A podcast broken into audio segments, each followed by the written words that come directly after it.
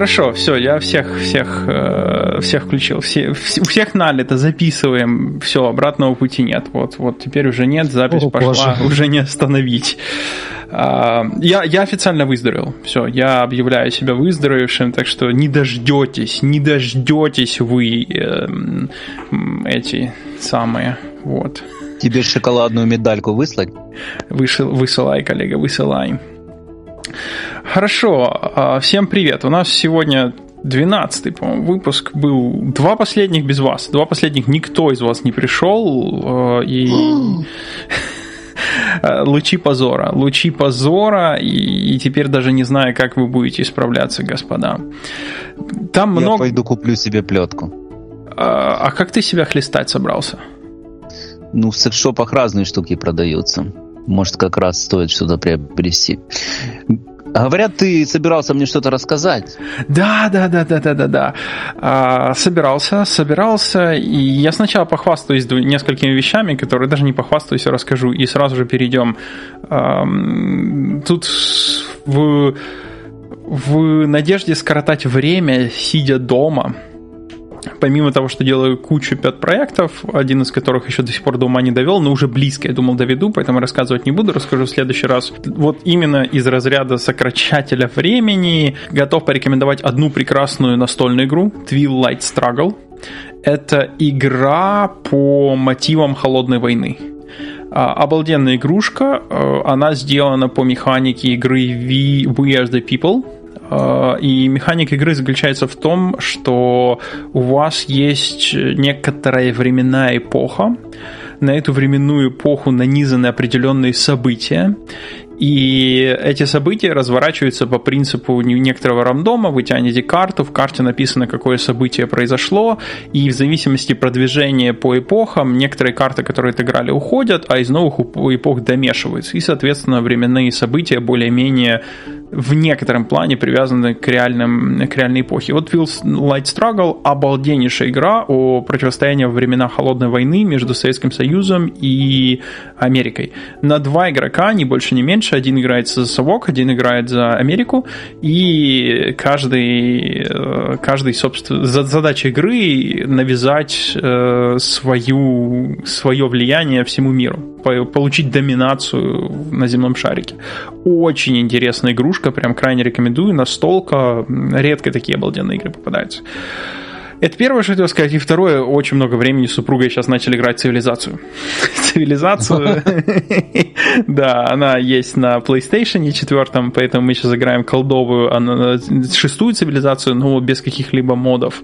И как только закончим, начнем играть в последний мод, э, по-моему, он называется Storm is Gathering, если я не ошибаюсь. Они там добавили... А в какую версию цивилизации вы играете? Шестую. Там же их много. Шестую, Это Сида Мейерса, которая... Да, Сида Мейерса последняя, шестая цивилизация. Я не знаю, выпускал ли еще кто-то, кроме Сид Майерса, но вот, да, шестую.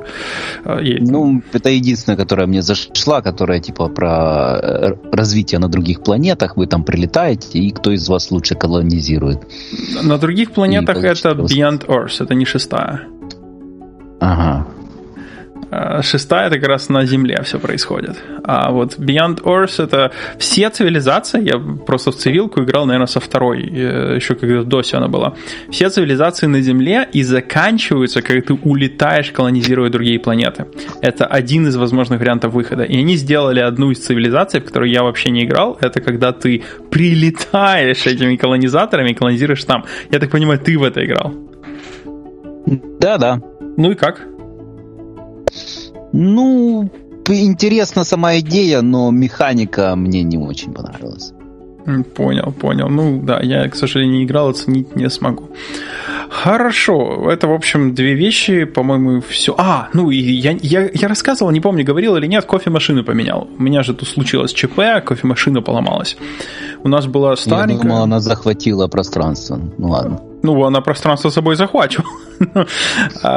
Мы Восстание машин, все такое. Когда при, приехали в Бажуляндию, взяли дешевую такую машину на патронах, а, и думаем, ну, дешевую сейчас возьмем, как-то перекантуемся, а потом возьмем нормальную. Ну и вот пять лет спустя это дешевое наконец-то поломалось, и наконец-то надо срочно было покупать. Я прям понял, что выбор кофейной машины это такой еще огромнейший биг дил. Это прямо так сложно. Э, само собой, можно взять очень простецкую, на которой саму все придется делать. Э, она тебе будет позволять и молоко взбить до нужной кондиции, и кофе пропустить. Но, опять же, все это будет в полуавтоматическом режиме. У тебя будет отдельно стоять кофемолка, у тебя будет отдельно эта штука с давлением, пропускающая через кофе, отдельно торчать трубочка, где ты молоко будешь забивать. Э, они, само собой, немножко отличаются в прайсе и по quality. Там много отличий начиная от того, сколько у тебя сколько у тебя, э, как же эта штука, бойлеров, э, двухбойлерные, которые могут и молоко, и кофе подавать, или однобойлерная, которая или то, или то делает. И самая жесть это если ты ленивый, как я, и ты хочешь хорошую кофемашину, которая просто умеет это все делать в автомате. Капучино, латте э, и зерен чтобы не из патронов каких-нибудь. Короче, на баристу ты учиться не хочешь. Не, ну у нас в Гугле есть нормальные эспрессо-машины, вот такие полноценные промышленные, я там эспрессо себе делаю, но честно скажу, мне лень. Ну, я пью от двух до пяти чашек кофе в день, а, в зависимости от сумасшествия, сумасшествия в этот день. И вот на работе, ну, эспрессо мне не лень один-два раза в день максимум сделать. А капучино так прям вообще его делаю там раз в неделю. В остальном я иду к баристе или к автомату. Поэтому и дома тоже я не стал себя обманывать тем, что я буду юзать. Если бы я взял эту машину, я бы ее использовал раз в сто лет. Нужно помолотить, кофе из одного места в другое перетащить, сразу же помыть после того, как ты пропустил. Посему долго я выбирал. Есть э, серия машин под названием Джура.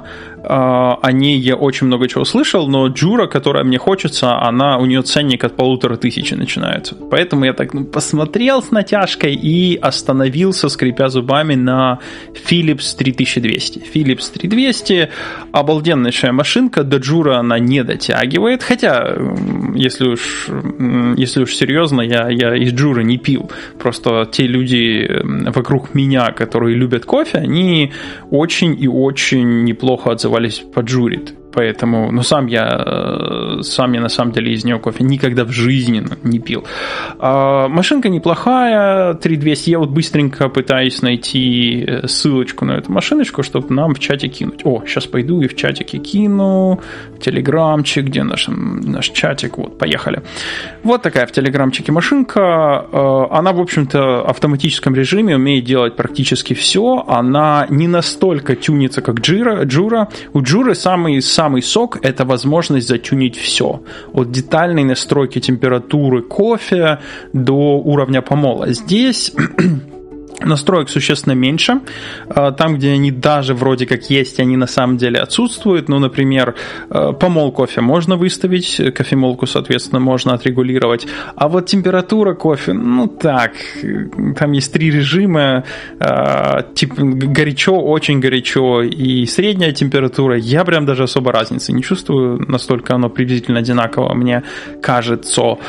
А, пенку, которую она делает, очень неплохая. Молоко она готовит хорошей кондиции, но все равно не дотягивает. Вот, вот видно, что не дотягивает. Чуть-чуть лучше пенка может быть сделана. Во всяком случае, я руками делаю чуть-чуть лучше.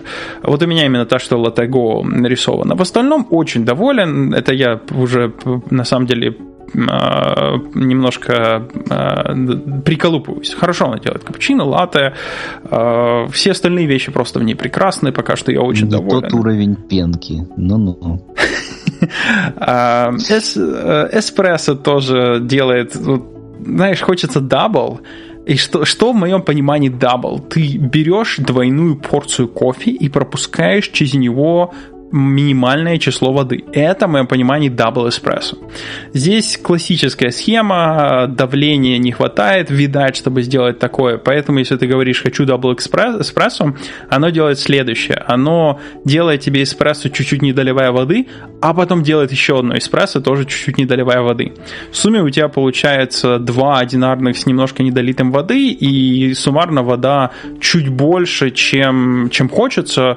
Э, ну, как как-то так. Это, это стандартный хук почти всех э, скажем так, начального уровня кофемашин, которые полноавтоматические, у которых стоит э, насос, не позволяющий прокачать с нужным давлением, и они делают просто две одинарных эспрессо, не доливая воды, и говорят, что это double. Ну, понятное дело, что когда сам себе делаю, у меня нормальный double, я то просто даю два раза больше кофе и делаю чуть-чуть водички. Здесь, здесь в этом плане тоже немножко отличается по вкусу, немножко, но а, опять же, это я придалбываюсь. До тысячи это, наверное, самая лучшая машина в этом ценовом диапазоне. Короче говоря, вот, обновлю, э, обновился очень хорошо, пока все очень нравится, всем доволен. Э, пьем по утрам уже больше недели, и особо проблем не возникает. Посмотрим. Вот ты мне, ты mm-hmm. рассказываешь эту историю, ты мне напомнил львивскую копальню кавы. Боже, какие там запахи, как там они ее классно готовят. М-м-м, антураж. Вообще, как это все обставлено. Я даже себе взял немного там кофе. Я просто не кофеман, угу. редко пью. Но это как раз тот случай, когда я именно наслаждался этим напитком. Он был очень вкусный. Тот, который я купил, у них привез домой в Киев. Угу. И просто за, заваривая кипяточком обычным, не по всем правилам, как это надо заваривать кофе, это действительно классный вкусный напиток, который доставлял удовольствие, а не просто был, знаешь, такой необходимостью повысить свой тонус. Вот так вот. Рекомендую всем, кто будет во Львове, посетить Вийскую копальню кавы. Оно просто интересное заведение, и там можно приобрести действительно качественный, хороший кофе. Э, к сожалению, не скоро там побуду, но с удовольствием, а, однозначно с удовольствием забегу. А, хорошо, это на самом деле на самом деле все, что я хотел рассказать. А теперь же топик. Нам там в чатике mm-hmm. Серега спросили, а почему люди так ведутся на теорию заговоров? Это началось с того, что а, что мы когда-то говорили о том, что я слышал от некоторых знакомых через 2-3 руки а, о том, что в вооруженных силах Российской Федерации запретили ставить диагноз коронавируса. Ну, понятное дело, понеслось, а в IT-подкастах уже говорят об этом. А, и кто-то задал вопрос, а почему вот теории заговоров так хорошо заходят. И мне интересно было специально с тобой поговорить, потому что я, мне кажется, что особо хорошо это заходит у военных. И не просто у военных, а те, кто были связаны связаны или, или с э, э, разведдеятельностью, или с аналитической деятельностью, или, или с контрразведдеятельностью. И э, интересно... Стоп, э, что ты подразумеваешь под словом «заходит»? Заходят, ну, ведутся на это хозяйство. Вот, ведутся, верят э, в эти мировые правительства, заговоры. Я, я повторюсь, я сейчас не имею в виду, что вот та информация, о которой я говорил, заговор, э, что она не настоящая. А, но, тем не менее, я, понял. я видел такой паттерн, действительно, офицеры э, так или иначе во всяком случае, моя субъективная выборка чаще подвержены э, влиянию всех этих теорий заговора. Чаще ведутся, чаще верят, чаще проникаются тематикой. И у меня есть такое интересное объяснение, что когда ты занимаешься какой-либо аналитической деятельностью и наблюдаешь за, э, за всем этим изнутри, тебе достаточно увидеть одну, две, три настоящих успешных спецоперации, чтобы ты э, начал верить, что большая часть того, что происходит вокруг нас, вполне может быть заговором в кавычках, подразумевая, что это вполне может быть обычная нормальная деятельность э, спецслужб. А, при этом, что самое интересное, самим же спецслужбам не любовь к теории заговором только на руку. Прям вот, вот только на руку. Ну, ты знаешь, э, что я тебе могу на это сказать? Во-первых, этому подвержены не только военные. Я бы не сказал, что они особо как-то в этом выделяются что они вот больше всех этому подвержены. Я считаю, что этому подвержены абсолютно все профессии и слои населения. Э, Все зависит э, не то чтобы от склада ума, а скорее, ну и от этого тоже, ну и от образования и от предрасположенности, потому что э, мое субъективное наблюдение, что ко всяким теориям заговора или к любви ко всяким э, псевдомедицинам подвержены больше верующие люди, которые хотят во что-то верить. То есть основной принцип – человек будет верить э, в только тогда, если он хочет во что-то верить. И неважно, что это будет, э, какое-нибудь условное православие или какие-нибудь рептилоиды или суперсекретные операции спецслужб, это неважно. Да, есть э, сложные операции, о которых мы по сути даже ничего и не можем узнать, поскольку у нас есть ни допуска, ни доступа, да. Но мы можем строить какие-то предположения по косвенным признакам, но мы даже самому себе не можем гарантировать, э, что мы точно поняли все аспекты там произошедшего события или причины этого события. Это все остается на уровне догадок, и мне кажется, что человеческий мозг просто как в рамках самозащиты просто принимает это на веру, чтобы не перегружать себя, чтобы не, не разочаровываться в том, что вот он что-то неправильно понял, да, или чтобы просто объяснить э, как-то окружающее его пространство, что вот почему так происходит, да, вот почему с, с неба молния бьет в землю, ну это Зевс молнии кидает, да, почему вот произошло такое событие, ну это вот э, спецслужбы, заговор, неважно чей заговор, и только реальное расследование может проявить или изучение, да, неважно, э, расследование, изучение, суть в том, что к этому надо докопаться, а потом уже делать выводы. Я с тобой полностью согласен, но мне нужно уточнить одну вещь. Я имел в виду, что более подвержены думающие слои населения. Понятное дело, что, в принципе, теория заговоров, как и религия, она направлена на то, чтобы... Секунду. Угу. Секунду. Военные. Что? Что? Ну, во-первых, не всегда военные думающие. Да, я, ну, я, прям я, тоже, сейчас, прям тоже замечание. Подождите, подождите, подождите. А, ну, э, я, я, я имел в виду, что вот среди э, тех людей, которые, э, которые, у, которые действительно э, умеют мыслить, если этот человек, который культурно умеет мыслить еще и из вооруженных сил, то он чаще а, будет принимать а, теории заговоров как нечто правдивое. И у меня такой пример есть. Не знаю, помнишь ли ты или нет, меня запало из одного из курсов, когда мы рассматривали китайскую, китайскую разведку. В Китае есть интересная проблема. У китайцев, китайцам довольно-таки труднее проводить э, вербовку.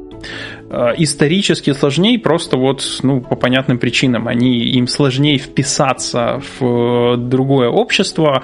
Э, само собой, есть страны, где их много, они в разных прослойках населения, но даже там, на самом деле, у них есть э, некоторые аспекты культурные, которые им нужно, которые им нужно выучить, им нужно перестроиться, и китайская разведка прекрасно это понимала.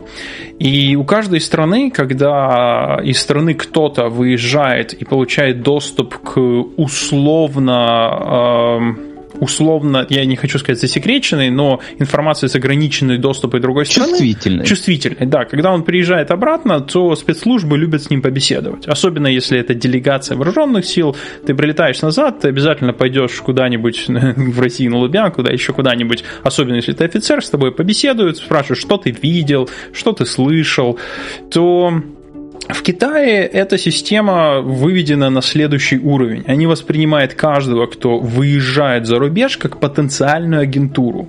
Просто потому, что им довольно-таки сложно, сложно внедрять, поэтому фокус всегда на то, чтобы найти кого-то, кто уже внедрен, и, соответственно, работать с ним.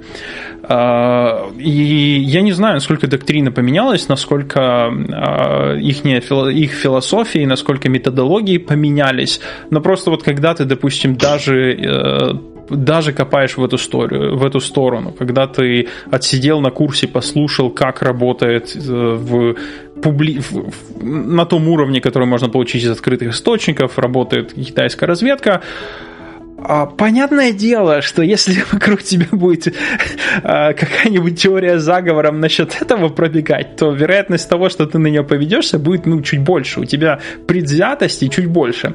А когда ты еще эти курсы годами слушаешь, и ты рассматриваешь кучу операций разных стран, которые э, довольно-таки интересны, уже давно они все знают, но тем не менее, э, но тем не менее, э, просто о них не говорят. Не говорят, потому что, ну, это как есть вот, знаешь, операция «Пересмешник», вот, по-моему, так называлась, тоже вспомнилась помимо, помимо китайской, была такая интересная операция «Пересмешник», э, американская, которая э, базировалась, э, с основной задачей ставила воздействие на СМИ. И если я правильно помню, они, ЦРУ в тот момент организовала несколько студенческих движений и руками студенческих движений проводила свою повестку. Конкретную повестку, которую, которую, э, которую их интересовала. И, само собой, когда ты, опять же, э, изучаешь подобные, подобные вещи, которые проходили, то ты потом смотришь и какую-нибудь движуху, типа, давайте мы в Штатах э, будем отказывать в сотрудничестве с Пентагоном. И понятное дело, ты думаешь, блин, а не чьих-то спецслужб ли это работа? Первое, что... В смысле, тебе... кому отказывать? Я что-то не понял. Ну, в Штатах большое число компаний э, отказало э, в сотрудничестве с оборонкой. Э, по причине того, что оборонка сейчас размещает довольно-таки много заказов на системы распознавания лиц.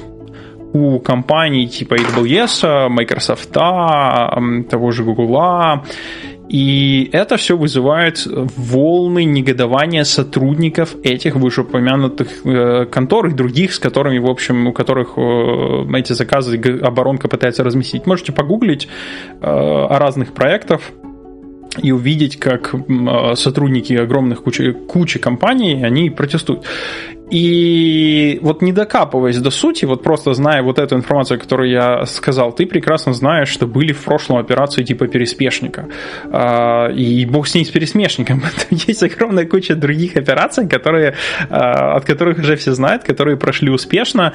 И ты вот здесь смотришь, в этом же и проблема. Все думают, что вот эти вот операции, которые были, ЦРУ делала что-то, или, или ФБР, или а, служба внешней разведки Совка, они делали что что-то, что было настолько глупым, что ты бы сразу понял, что вот это вот была операция. А нет, на самом деле э, задача спецслужб, спецслужб найти такие силы внутри государства, которые абсолютно рациональны, у которых есть разумная повестка, которая э, поддерживается определенным числом э, граждан этой страны. И найти такую силу, которая, у которой есть рациональная повестка, которая поддерживается гражданами, и при этом одной из частей повестки является что-то, что выгодно стране, и начать продавливать. Тогда, понятное дело, со стороны Мне кажется, это еще древняя такая метода, когда так же самое, как э, с распространением дезинформации. Источники информации подает 80% э, правдивой информации, 20% дезинформации. Так же самое и тут. Э, какой-то большая часть информации, которую дает внутренняя сила, она работает в интересах государства, да, или соответствует его каким-то внутренним критериям. А какой-то небольшой процент это уже продавливается интересы сторонние, скажем так. Я согласен, да, это вот действительно старая вещь. И а, и когда ты, опять же, сидел на годами, слушал эти курсы, а, тут тебе говорят, что вот сотрудники Амазона взбунтовались о том, что Амазон сотрудничает с той или иной а, государственной организацией. Понятное дело, тебе первое в голову лезет что? Скорее всего, это работа спецслужб. Это явно идет противоречие с разрез интересами государства, э, на территории этого государства, наверное, это работа спецслужб. И действительно, если в какой-либо стране э, интересы государства противоречат интересам народа, то ты тоже первое, что что у тебя вылазит, скорее всего, да, это вот так и есть, это государство, это госаппарат, это вот возвращаясь к прошлой теме о, о запрете диагнозов коронавируса. Это логически ложится на интересы э, верхушки, которая управляет этим аппаратом, э, знакомый с возможностями аппарата, это действительно, что первое приходит в голову, и ты склонен этому тут же верить. И, к сожалению, большая часть теорий заговоров это туфта и маразм. Но проблема в том, что тот процент, который работает, он работает. Я, кстати, вот кинул тут чатик, книжку. И тут ты, а? кстати, да, давай. правильно вначале сказал, извини, что перебил, что, э, в принципе, теории заговора, они на руку спецслужбам, потому что Э, тут тоже срабатывает э, вот, этот, вот это процентное соотношение 80 на 20. Пускай большая часть э, вот этих всех теорий заговора это действительно туфта, но среди них может рассказывать под, этот шумок можно протягивать какие-то конкретные операции. То есть это не исключено. Но опять же, мы наверняка об этом не знаем. А если бы знали, то мы бы об этом не болтали.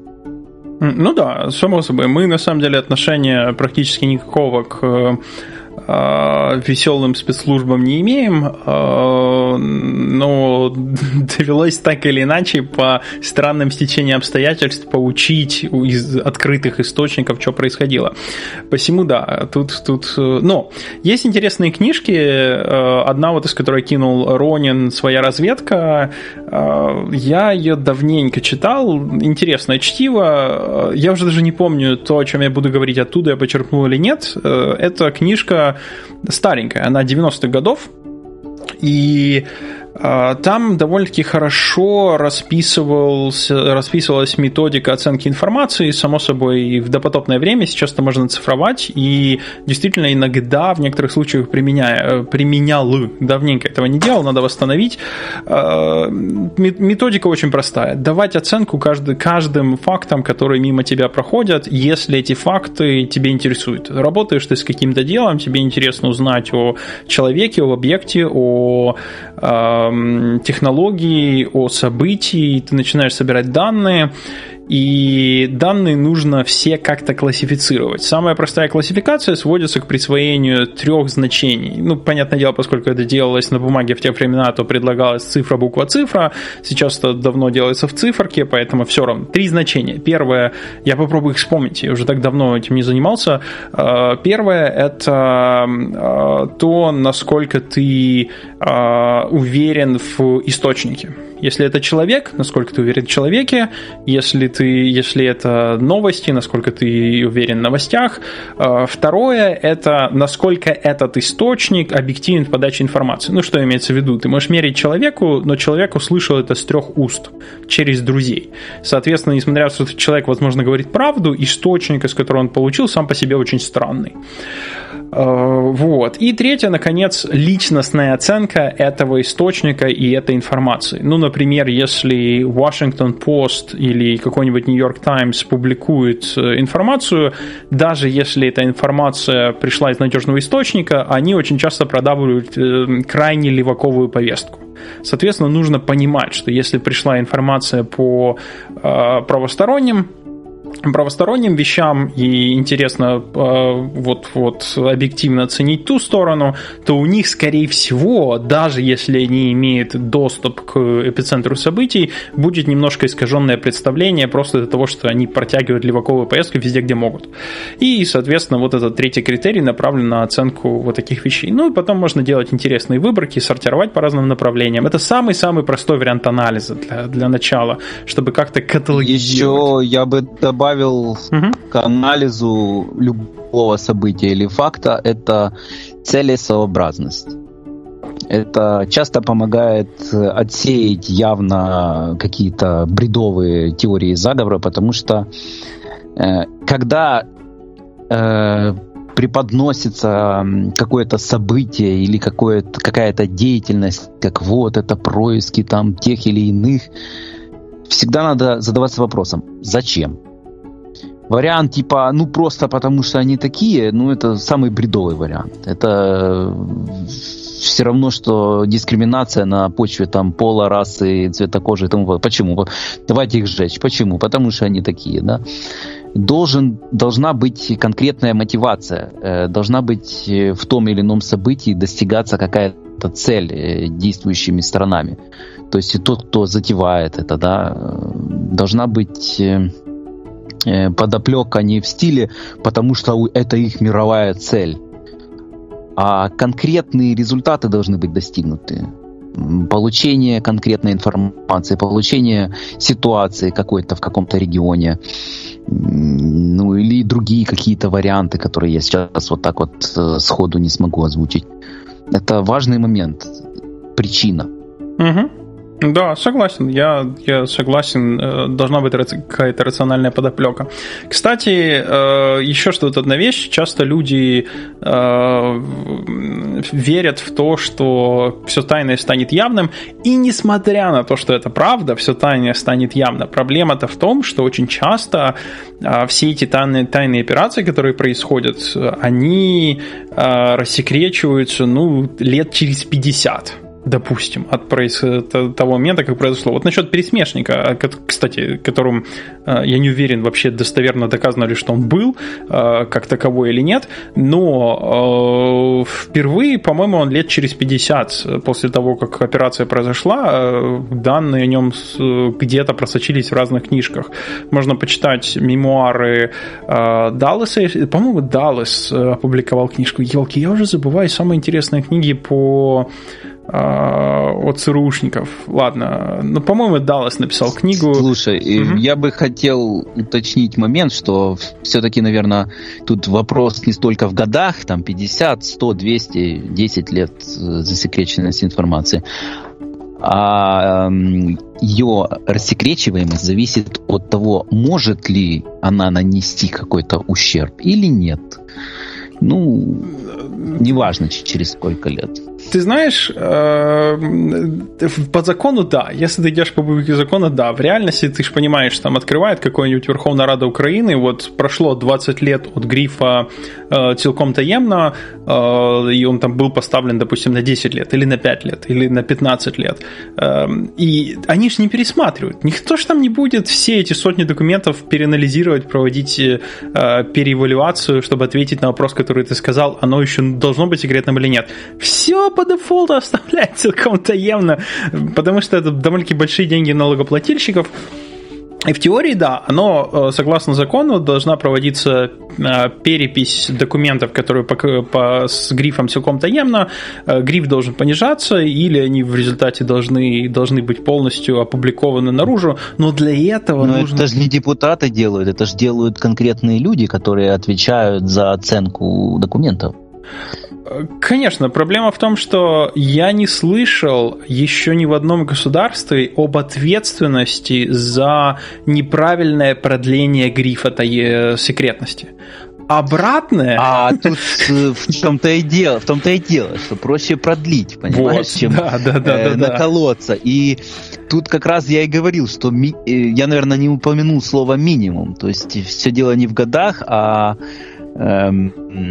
все-таки в возможности, э, ну да, информация не зря чувствительная называется, а в возможности в том, чтобы эта информация нанесла урон какой-то, да, и там есть какой-то минимальный срок, что вот они рассчитывают, что если в ближайшие 10 лет эта информация будет раскрыта, то это как минимум нанесет вот такой-то экономический урон. А дальше уже так, вот знаешь, если попадется какой-то трудолюбивый сотрудник, который реально проведет оценку, посмотрит, скажет, ну да, это уже типа не актуально, оно занимает место, и то все равно надо будет отправить в архив, это еще место, так что какая разница, пускай здесь лежит.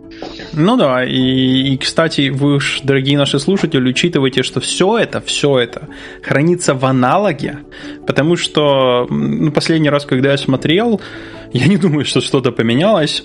Как минимум в Украине, уверен, что в России то же самое, не существовало э, разрешенных государственных э, систем, по обработке и передаче данных э, с грифом «совершенно секретно» по открытым источникам а интернет. Вот, прям, прям совсем-совсем не существовало, соответственно... Но там были и другие цифровые носители.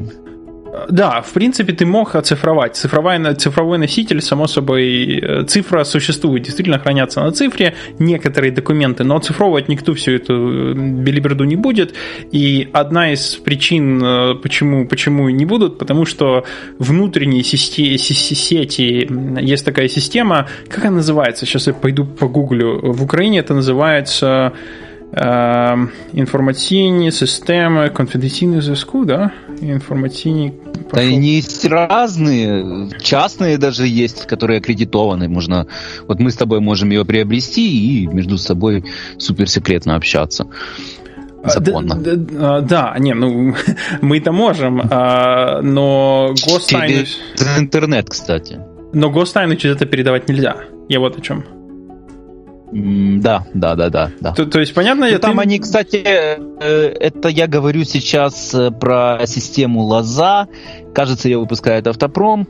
И я не знаю, выпустили ли они эту новую версию, но они собирались еще много лет назад, где-то 2011-2012 год, выпустить уже версию своего продукта, которая позволяет э, ну, получить лицензию на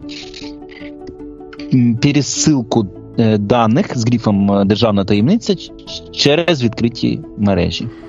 Я, честно говоря, не, не слышал о том, что это где-то будет разрешено. Но не слышал, я лет 10 не смотрел, поэтому наверняка что-то в эту, в эту сторону сдвинулось. Я помню, что когда я последний раз смотрел, а, уже появлялись первые негосударственные конторы, работающие на государство с целью проведения сертификации программного обеспечения железа. Поэтому допускаю, что все в нужную сторону сдвинулось, поскольку это дали э, делать негосударственным структурам. Понятное дело, там работали вчерашние, вчерашние офицеры, все как один а, в начале. Ну, потом, потом все пошло, все нормализовалось, все устаканилось, и как-то пошло-поехало, покрутилось. И есть несколько негосударственных, частных учреждений, которые, собственно, и дальше занимаются сертификацией. Как это все разруливается с точки зрения законодательства, я без понятия. А, ладненько. Кстати, слушай, сегодня вспомнилось, ты помнишь, как ты богадельню нашу называл? Институт благородных девиц с военным уклоном. С военизированным уклоном, да-да-да-да. Да, это, это было весело. А, а, да, я да. хотел, Слава, спросить, а, во-первых, поздравляю тебя с Международным днем космонавтики. У тебя вчера был, у нас он сейчас. Окей. Да, то есть, ну, да. А, у меня завтра, значит, будет, а у вас сейчас? Нет, у нас 12 у нас уже 13 А, окей, окей. Значит, у меня сегодня, а у вас а, вчера. Было. Прошло, да. А, у нас уже все. Слетал в космос. А что-то а в Штатах где-то какие-то упоминания есть вообще о авиации, космонавтике? О, я имею в виду в разрезе праздников, в разрезе каких-то, может быть, там мероприятий или рекламы хотя бы там того же SpaceX, например. Все-таки ты я знаю, что ты интересуешься с юности авиацией, поэтому как твоя тема. Да. Что ли? А, ну, тут, э, во-первых, сейчас нет, само собой, из-за коронавируса ничего не происходит, а в целом э, Штаты эм, одна из частей ментальности штатов, тут нет такой завязки, как, э, эм, как кажется на глобализации. Вот у нас есть главное центральное мероприятие.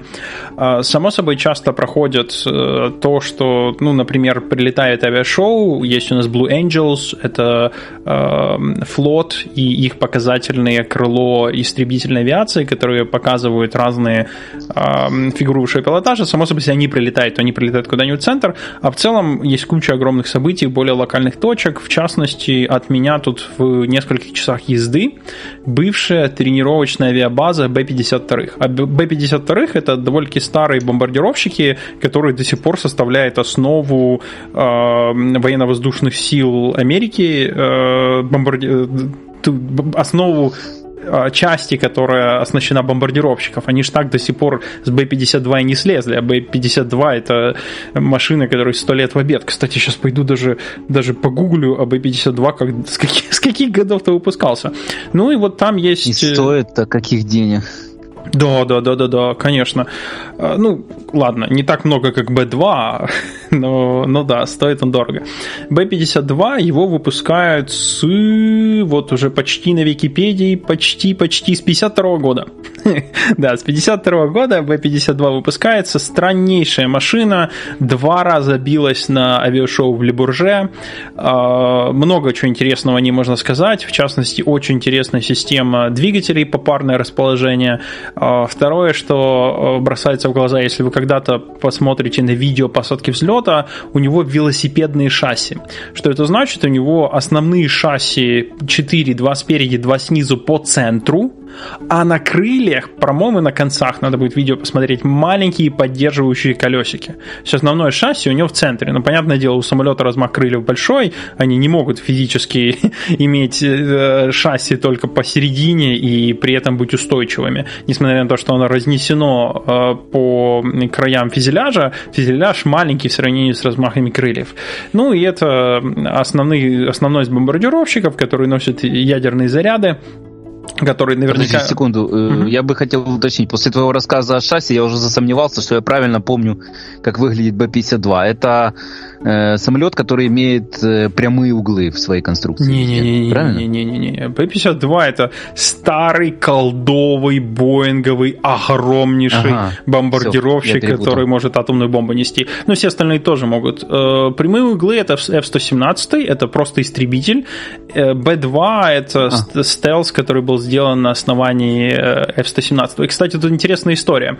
Э, я когда-то был уверен, когда только начинались вся эта технология со стелсом, о том, что э, есть какие-то физические ограничения, которые, позволяют, которые приводят к тому, что для рассеивания сигнала радара необходимы острые углы. Поэтому появился F-117. А потом появился B2, он был немножко более, более гладкий, но все равно с углами. А потом появились F-22 и F-35, они выглядят практически как обычные, обычные истребители. Не выглядят так угловато, как F-117. И, кстати, если вы ни разу не видели все это, пойдите посмотрите на Википедии. Я пока в чатик буду кидать все эти, все эти самолетики.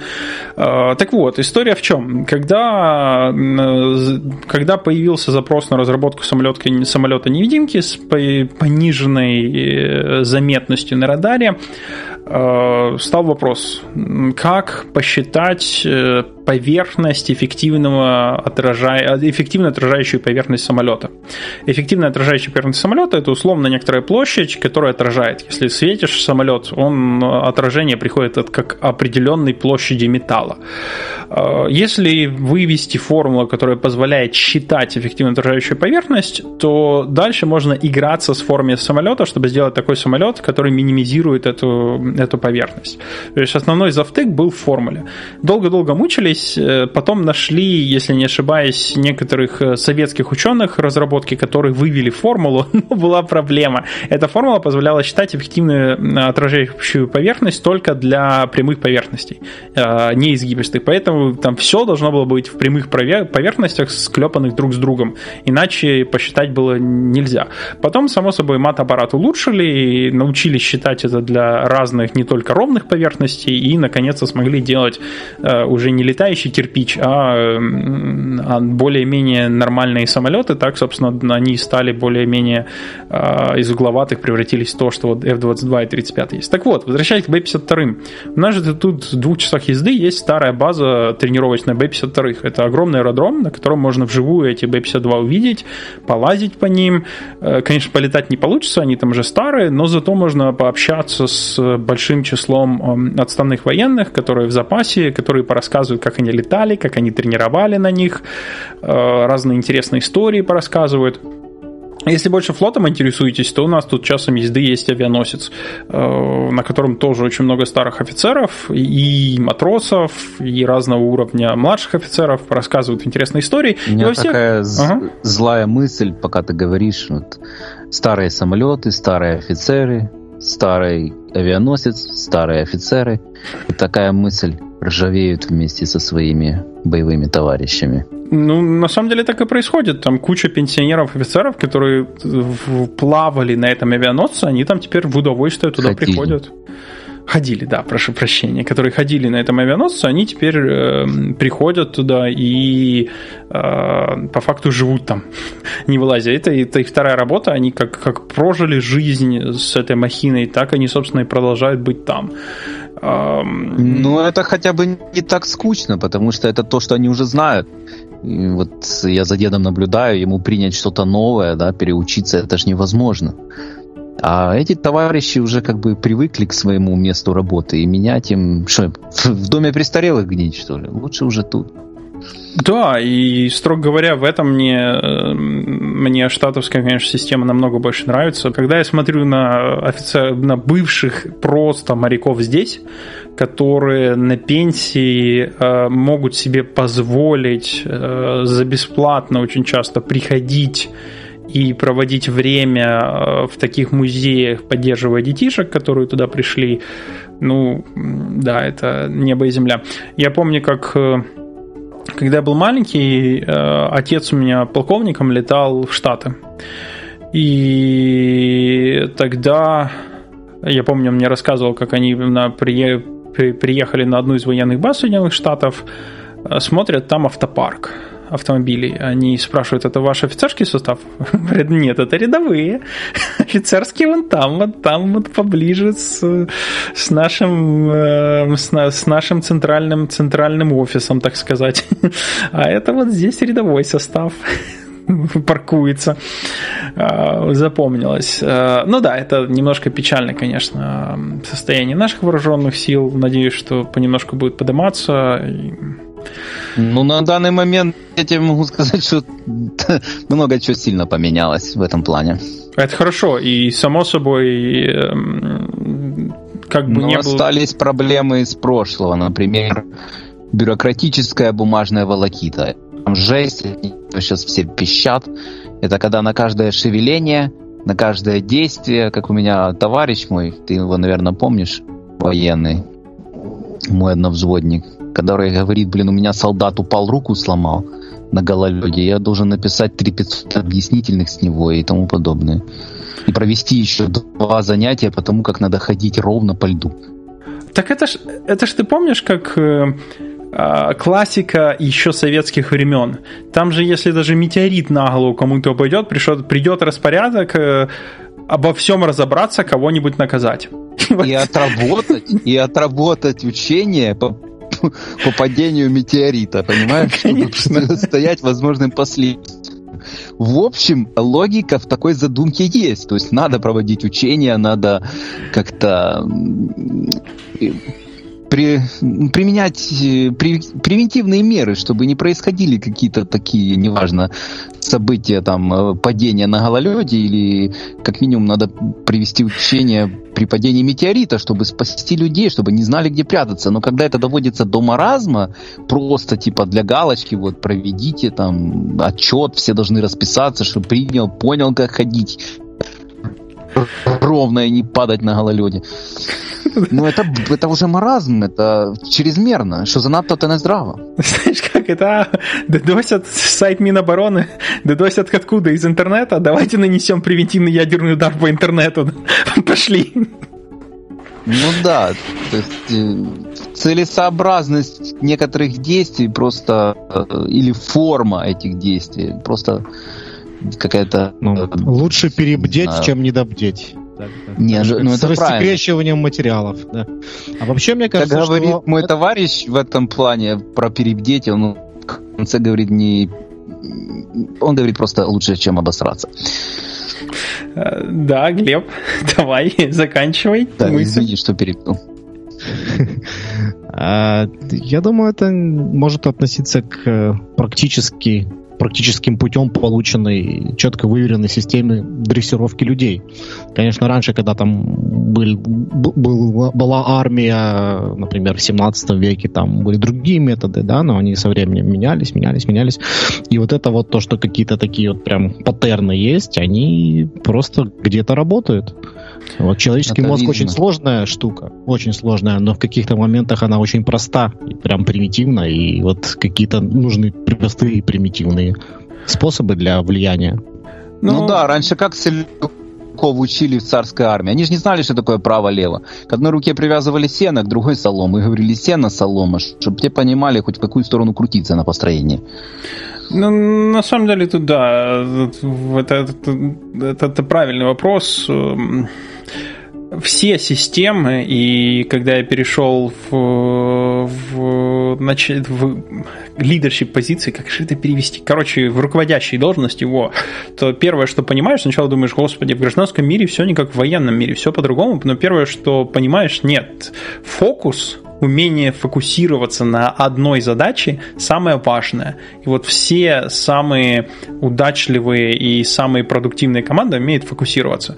И на самом-то деле, э, если есть, э, если ты дашь э, какому-либо человеку решить задачу, и при этом дашь ему полноту возможностей и персональную ответственность возложишь на него, он ее, скорее всего, решит не, не самым рациональным способом, к которому бы пришел, например, комитет, но он ее все равно сможет, скорее всего, решить. При том, что если у него будет полнота возможностей и персональная ответственность. Соответственно, в армии нечто похожее. У тебя э, большая часть тела этого, этого субъекта является инструментом. Инструментом, в котором тренируется возможность подчинить его воле исполнителя. Само собой, исполнитель в некоторых случаях может давать не самые рациональные указания, но, повторюсь, задача избежать э, э, избежать процесса принятия решения комитетом. Это будет один человек, который примет решение. Решение может быть субоптимальное, все равно субоптимальное решение с персональной ответственностью чаще всего приводит намного лучшим результатам в плане КПД, чем э, тратить время на полностью идеальное решение. И даже в полностью идеальном решении все равно будут какие-то огрехи, какие-то проблемы, которые нужно будет решить. И потраченное время. Конечно, да. А, при этом, как говорится, приказ он не обсуждается, он или выполняется, или отменяется. А вот уже после выполнения его можно обсудить. А, вот. Ну, как-то так, как-то так. А, ну и везде, и тут тоже есть свои побочные эффекты, потому что если приказ был заведомо м- пагубным, то потом уже обсуждать некому будет. Ну да. Так, ну и на этой сабоптимистической ноте я предлагаю нам и закончить, закончить сегодняшний выпуск. Мы уже почти час наговорили, было интересно. Давно мы так на эту околовоенную тематику не разговаривали. В целом, конечно, и я как минимум совсем не понимаю, не знаю, что там происходит, поэтому э, прошу простить, если наговорил, наговорил лишнего и бредятины. Сейчас вооруженные силы э, украинские, как минимум, действительно серьезно поменялись, но откуда мне знать, как говорится. А, посему было бы интересно с кем-то пообщаться, кто бы рассказал о конкретных, на вот том, что произошло в последние N число лет. Наверное, ты, Серега, знаешь, может, у тебя там, ты там поближе. Я могу пригласить своего товарища, если он согласится, и на эту процедуру рассказывания. Ну да, который непосредственно служит э, если он захочет, если ему разрешат, мало ли, какой сейчас порядок. Ну да, да, ладненько, ой, я уже все, я уже засыпаю, я уже заканчиваюсь, заканчиваюсь, так что... Всем пока, вырубай. снов. Да, все, всем пока.